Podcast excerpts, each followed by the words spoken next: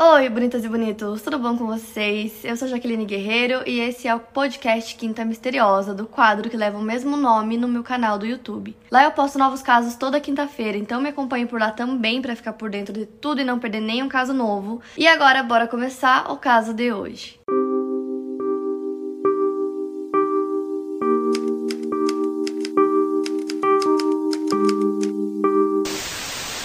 Então, esse caso envolve a família carioca Ramírez da Costa, que é composta pelo casal Maria da Conceição e João, né, os pais, e seus sete filhos. Então, começando pela mais velha, Vera Lúcia, que na época tinha 15 anos, a Carmen de 14, o Eduardo de 13, o João de 11, o Carlos de 10, o Roberto de 8 e a Luciana, que na época tinha 3 anos de idade. Então, essa era a idade das crianças. E esse caso aconteceu na noite do dia 2 de agosto de 1973. Então, ela estava em casa com a Vera Lúcia, a Carmen, o João, o Eduardo e o Carlos que chamavam ele de Carlinhos. Então eles estavam em casa assistindo a novela que era Cavalo de Aço, inclusive, e aí tava lá a mãe com as crianças assistindo e do nada teve um corte de luz, alguém foi lá e desligou a luz da casa inteira, eles moravam num sobrado. Então eles ficaram no escuro e a filha mais velha, a Vera Lúcia, decidiu ir lá ver o que aconteceu, né? Se tinha desligado do, do bairro inteiro, o que que houve, ou se só desligou a deles, aí ela ia religar a luz. Então ela saiu para ver o que aconteceu e inclusive ela conta que eles não tinham receio algum que nada pudesse acontecer, que até a porta da cozinha estava aberta, ficava aberta sempre. Então assim, a princípio ninguém achou que estava acontecendo nada, que só tinha realmente cortado a luz. Só que nesse momento entra um homem na casa, ele tá com o rosto coberto, dá pra ver os olhos dele, então ele segura a Vera Lúcia. Então ele entra na casa com a Vera Lúcia falando pra ela não gritar, e aí ele pede que todo mundo entre no banheiro, a mãe com todos os filhos. Ele trancou todos eles no banheiro e exigiu que dessem o filho menor para ele, que no caso o menor era o Carlinhos, porque os outros dois é, que eram menores que ele, estavam com o pai. Então, o menor que estava ali na hora era o Carlinhos. Então, eles entregam ele pro sequestrador. E o sequestrador sai de casa com o Carlinhos, dizendo para eles não se preocuparem que ele não vai machucar ele. Pega o menino e sai. Então, no momento que tudo isso acontecia, o João, o pai, estava fazendo uma entrega em Copacabana. Ele estava com os dois filhos menores, a Luciana de 3 anos e o Roberto de 8. E além deles, ele também estava com um funcionário que se chama Abel Alves da Silva. E poucos segundos depois que o sequestrador conseguiu sair da casa com o Carlinhos, o pai pai chega de carro, então ele até vê o sequestrador, tenta perseguir ele, mas não consegue. E aí o sequestrador consegue fugir com o Carlinhos. Então os pais avisam a polícia do que aconteceu. E naquele dia, na residência número 1606 da Rua Alice, zona sul do Rio de Janeiro, Carlinhos, na época com 10 anos, foi sequestrado e no momento do crime ele vestia apenas uma bermuda azul marinho. Então o pai e o Abel, né, o empregado que conseguiram ver o sequestrador, disseram para a polícia que o sequestrador parecia moreno e tinha cerca de 1,70m. Os filhos disseram disseram que ele estava vestindo uma blusa vermelha e tinha o cabelo estilo Black Power. Nunca foi feito nenhum retrato falado sobre ele, sobre o sequestrador, o que eu já acho Tipo, como que nunca fizeram, né? Várias pessoas conseguiram ver ele, por mais que ele tivesse cobrido no rosto, conseguia ter uma noção mais ou menos de como ele era. Feito retrato falado nenhum, então não tinha nenhuma figura, é, né? Um desenho que as pessoas pudessem olhar e tentar reconhecer esse sequestrador, nunca foi feito. E uma coisa muito bizarra é que no momento do sequestro ele deixou uma carta na casa é, pedindo um resgate, então deu tempo dele deixar essa carta lá dentro e conseguir fugir com o Carlinhos. E nessa carta tinham vários erros de português, ele pediu um resgate no valor de 100 mil cruzeiros, o que equivale mais ou menos a 368 mil reais, dizendo que esse valor deveria ser pago no dia 4. Então, o sequestro aconteceu no dia 2 e o sequestrador pediu esse resgate no dia 4. Então, em um trecho dessa carta, desse pedido de resgate, ele fala assim: Eu aviso a você que a criança está em nosso poder e só entregaremos após ser pago o resgate de 100 mil cruzeiros. Essa importância deverá ser em pequeno volume e metido dentro de uma bolsa e deverá ser depositado em cima de uma caixa de cimento que fica situada na rua Alice, cruzando com a rua Dr. Júlio Ottoni. E lembre-se que qualquer reação, a vítima será liquidada. Após feito esse depósito, deverão seguir em direção ao Rio Comprido e essa carta deverá ser devolvida no ar. Esse local que ele pedia para deixar o dinheiro e tal era bem próximo da casa do Carlinhos, já no início, a polícia cometeu provavelmente o maior erro, na minha opinião, porque eles simplesmente avisaram a mídia sobre a carta, o que dizia na carta, então todo mundo sabia que dali dois dias ia ter o resgate, ia ter que dar o dinheiro pro sequestrador para conseguir pegar a criança de volta. E lembrando que era 1973, então o sequestro de crianças não era algo comum que acontecia sempre, nunca acontecia. Então a mídia já estava em cima do caso e aí a polícia vai lá e conta o que o sequestrador pediu. Então no dia 4 tinha assim milhares milhares de fotógrafos, jornalista, imprensa, radialista, além dos policiais, então tinha muita gente lá. E aí, assim, tinha tudo para dar errado. Então, como eu disse, o caso, assim, imediatamente já foi pra mídia. E aí muitas pessoas se sensibilizaram, né, com o caso e viram o desespero desses pais para conseguir o filho de volta. Então foram abertas contas especiais nos bancos para que as pessoas pudessem ajudar. Muita gente ajudou. Então até o dia 4 eles já tinham o dinheiro pedido pelo sequestrador. Então chega o dia do resgate, horário, tudo como foi combinado. E lá, além é, do pai com o dinheiro, tem como eu disse, milhares de pessoas, tem policiais, tem imprensa, tinham locutores de rádio que estavam transmitindo tudo ao vivo o que, assim, é absurdo pensar que fizeram isso, tipo, estragaram tudo. É óbvio que ia dar errado. Os jornalistas que cobriram o caso, que estavam lá, contam que a polícia estava totalmente despreparada, eles não sabiam o que fazer, como fazer. Eles, isso nunca acontecia, então eles não sabiam como reagir a um sequestrador, o que fazer para conseguir a criança de volta. Tava todo mundo perdido lá, só queriam filmar e transmitir tudo o que estava acontecendo. Então, enfim, milhares de pessoas lá, o pai chega, coloca a bolsa com o dinheiro lá na caixa de cimento igualzinho foi pedido, mas o Carlinhos e o sequestrador nunca apareceram, eles esperaram, fizeram tudo como foi pedido e eles não apareceram lá. Então, por volta das 9 horas, eles começaram as buscas para tentar encontrar qualquer coisa. Então eles buscaram por todo o local onde foi combinado, que era bem perto da casa do Carlinhos, é, no mato, tipo em tudo, e não acharam nada. Então a polícia, o corpo de bombeiros, os jornalistas, todo mundo seguiu para a rua da casa do Carlinhos e fizeram as buscas até o começo da madrugada, mas como eles não estavam encontrando absolutamente nada, decidiram parar com as buscas para começar na manhã seguinte. Então no dia seguinte a polícia começou a investigar o caso de verdade, começou a tentar encontrar esse sequestrador e a princípio eles achavam que era alguém conhecido da família ou da família Ramirez, porque essa pessoa simplesmente entrou na casa, desligou a luz, então entrou no escuro e conhecia a casa é, sabia para onde ir, como andar dentro da casa, então tinha que ser alguém que já tivesse entrado lá antes. Fora que durante todo o sequestro ele estava com o rosto coberto, então se fosse uma pessoa desconhecida, talvez não se preocupasse tanto assim em cobrir o rosto, porque estava no escuro, mas se fosse alguém conhecido, talvez até mesmo no escuro eles conseguiriam reconhecer quem era. Um tempo depois apareceu uma segunda carta, que foram feitos testes nessa carta para ver se era a mesma pessoa que tinha escrito e foi confirmado que sim. E nessa carta dizia que o Carlinhos estava em São são Paulo. A polícia foi até São Paulo, foram feitas muitas buscas, é, todo mundo conhecia o caso, então eles viram que foi uma pista falsa, ele não estava lá. E além dessa carta, começaram a surgir muitas mais. As pessoas não paravam de mandar cartas, dizendo de pistas, dizendo que tinham visto o menino em algum lugar. Então eram assim, cartas de todos os lugares do Brasil, dizendo que viram ele em tal lugar, que o menino estava lá. Então a polícia sempre ia até o local, porque como eu disse, não era comum.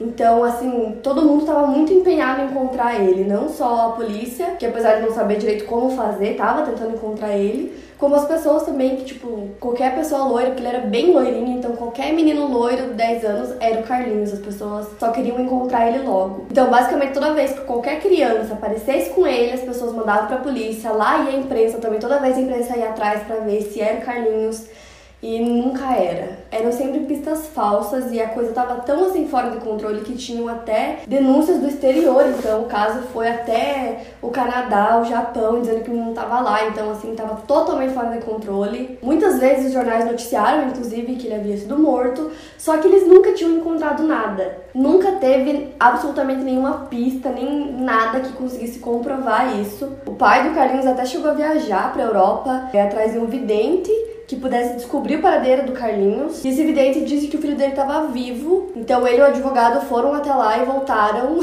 sem absolutamente nada. Porque se o menino estava vivo, tá, mas tá onde? Com quem? Como? Tipo, ele foi pra lá e no final não voltou com nada. Então as pessoas ficaram tipo, Pra que que foi até a Europa ver um vidente aí voltou sem absolutamente nada, tipo, não adiantou de nada. E as pessoas estavam muito apavoradas com esse caso, então as mães nas escolas, os professores, todo mundo tava morrendo medo que isso acontecesse mais vezes, lembrando que nesse mesmo ano tiveram outros dois casos de sequestro de criança é, os links desses que eu citei eu vou deixar na descrição para vocês. Então, sei lá, então imagina, três casos no mesmo ano na mídia. Então era uma coisa assim muito bizarra pra época. Além de todas as pistas falsas da imprensa, ficar publicando coisas sem ter prova. Assim, mais atrapalhou a investigação do que ajudou. Além disso, a polícia, como eu disse, estava totalmente despreparada. Eles fizeram umas coisas que é inacreditável. Por exemplo, eles entrevistavam pessoas na frente da imprensa, então a imprensa estava lá com a câmera filmando, eles pegavam um suspeito, faziam umas perguntas na frente da imprensa. No dia que o sequestro aconteceu, muitas pessoas entraram e saíram da casa várias vezes, o que a essa altura vocês já sabem que isso contamina completamente qualquer prova que esteja ali, já tá contaminada. Então mexeram na cena, tocaram em tudo, o bilhete foi tocado por muitas pessoas. Como eu disse, nunca foi feito retrato falado, então as pessoas não tinham nem ideia de como esse sequestrador parecia, né? Porque nunca foi feito nada. A polícia também nunca entrevistou os vizinhos ou as pessoas que estavam por ali na rua no dia do sequestro, que pudessem ter visto alguma coisa, que soubessem de alguma coisa. Então toda a investigação foi meio que assim uma bagunça e eles deixaram passar muita coisa por conta de todos esses erros que foram cometidos. Fora que só se falava nisso, então todo dia tinha alguma notícia nova, todo dia tinha alguma carta nova, alguma manchete nova. E a família passou por todo tipo de constrangimento, eles não tinham privacidade alguma. É, todo mundo sabia tudo sobre a família deles e eram mil coisas surgindo e no fim nada que ajudasse realmente. E aí finalmente foram surgindo os primeiros suspeitos. O primeiro suspeito do caso seria um homem que o pai do Carlinhos, o João, teria uma dívida. O João tinha uma pequena indústria de cosméticos, uma indústria farmacêutica de cosméticos, alguma coisa assim, que ficava em Duque de Caxias, na Baixada Fluminense, e ele estaria passando por dificuldades financeiras. E aí ele teria emprestado dinheiro desse homem, não teria pago, e aí foi feito o sequestro. E aí a polícia também investigou uma outra versão que seria que o João tinha um caso com a secretária dele, os dois planejaram o sequestro para conseguir dinheiro. E aí o tempo foi passando e no ano seguinte, em 1974, um homem chamado Adilson de Oliveira confessou o sequestro e disse que ele tinha feito sequestro a mando do João. Então a polícia prendeu o João, ele foi pra cadeia, ele foi é, espancado, estuprado na cadeia, torturado, humilhado. E aí ele recebeu o habeas corpus logo depois, então ele foi solto. E aí acabaram descobrindo que essa confissão do tal Adilson era falsa, mas era uma confissão bem séria, né? Então acabou abalando mais do que já estava a família Ramírez, que com tudo que tinha acontecido, já estava totalmente abalada e mais isso. Pós boatos de traição do João, que também foi uma versão que nunca foi comprovada. E aí o detetive particular Bechara Jal, que ele investigava o sequestro, em maio de 1977, ele fez ao Globo a revelação que levaria à reabertura do caso. Nessa revelação ele disse que o pai de Carlinhos teria forjado o sequestro do próprio filho para conseguir dinheiro para a família. O delegado Gomes Sobrinho, que era titular da delegacia de roubos e furtos, ele tratou do sequestro, seguiu as pistas encontradas pelo Bechara Jalk. Então eles fizeram exames grafotécnicos que apontaram que a letra do bilhete deixado pelo sequestrador era de Silvio Pereira, que trabalhava na empresa do pai de Carlinhos. Então nessa versão o João estava completamente falido, com o nome sujo. Então junto com o seu empregado ele fez o sequestro Pessoas do Brasil inteiro doaram mais de 300 mil cruzeiros para pagar o resgate. Nunca se soube exatamente para onde foi parar esse dinheiro. Então acabou que essa é uma das teorias mais fortes sobre o caso. Alguns anos depois do sequestro, a irmã mais velha do Carlinhos, a Vera Lúcia, que foi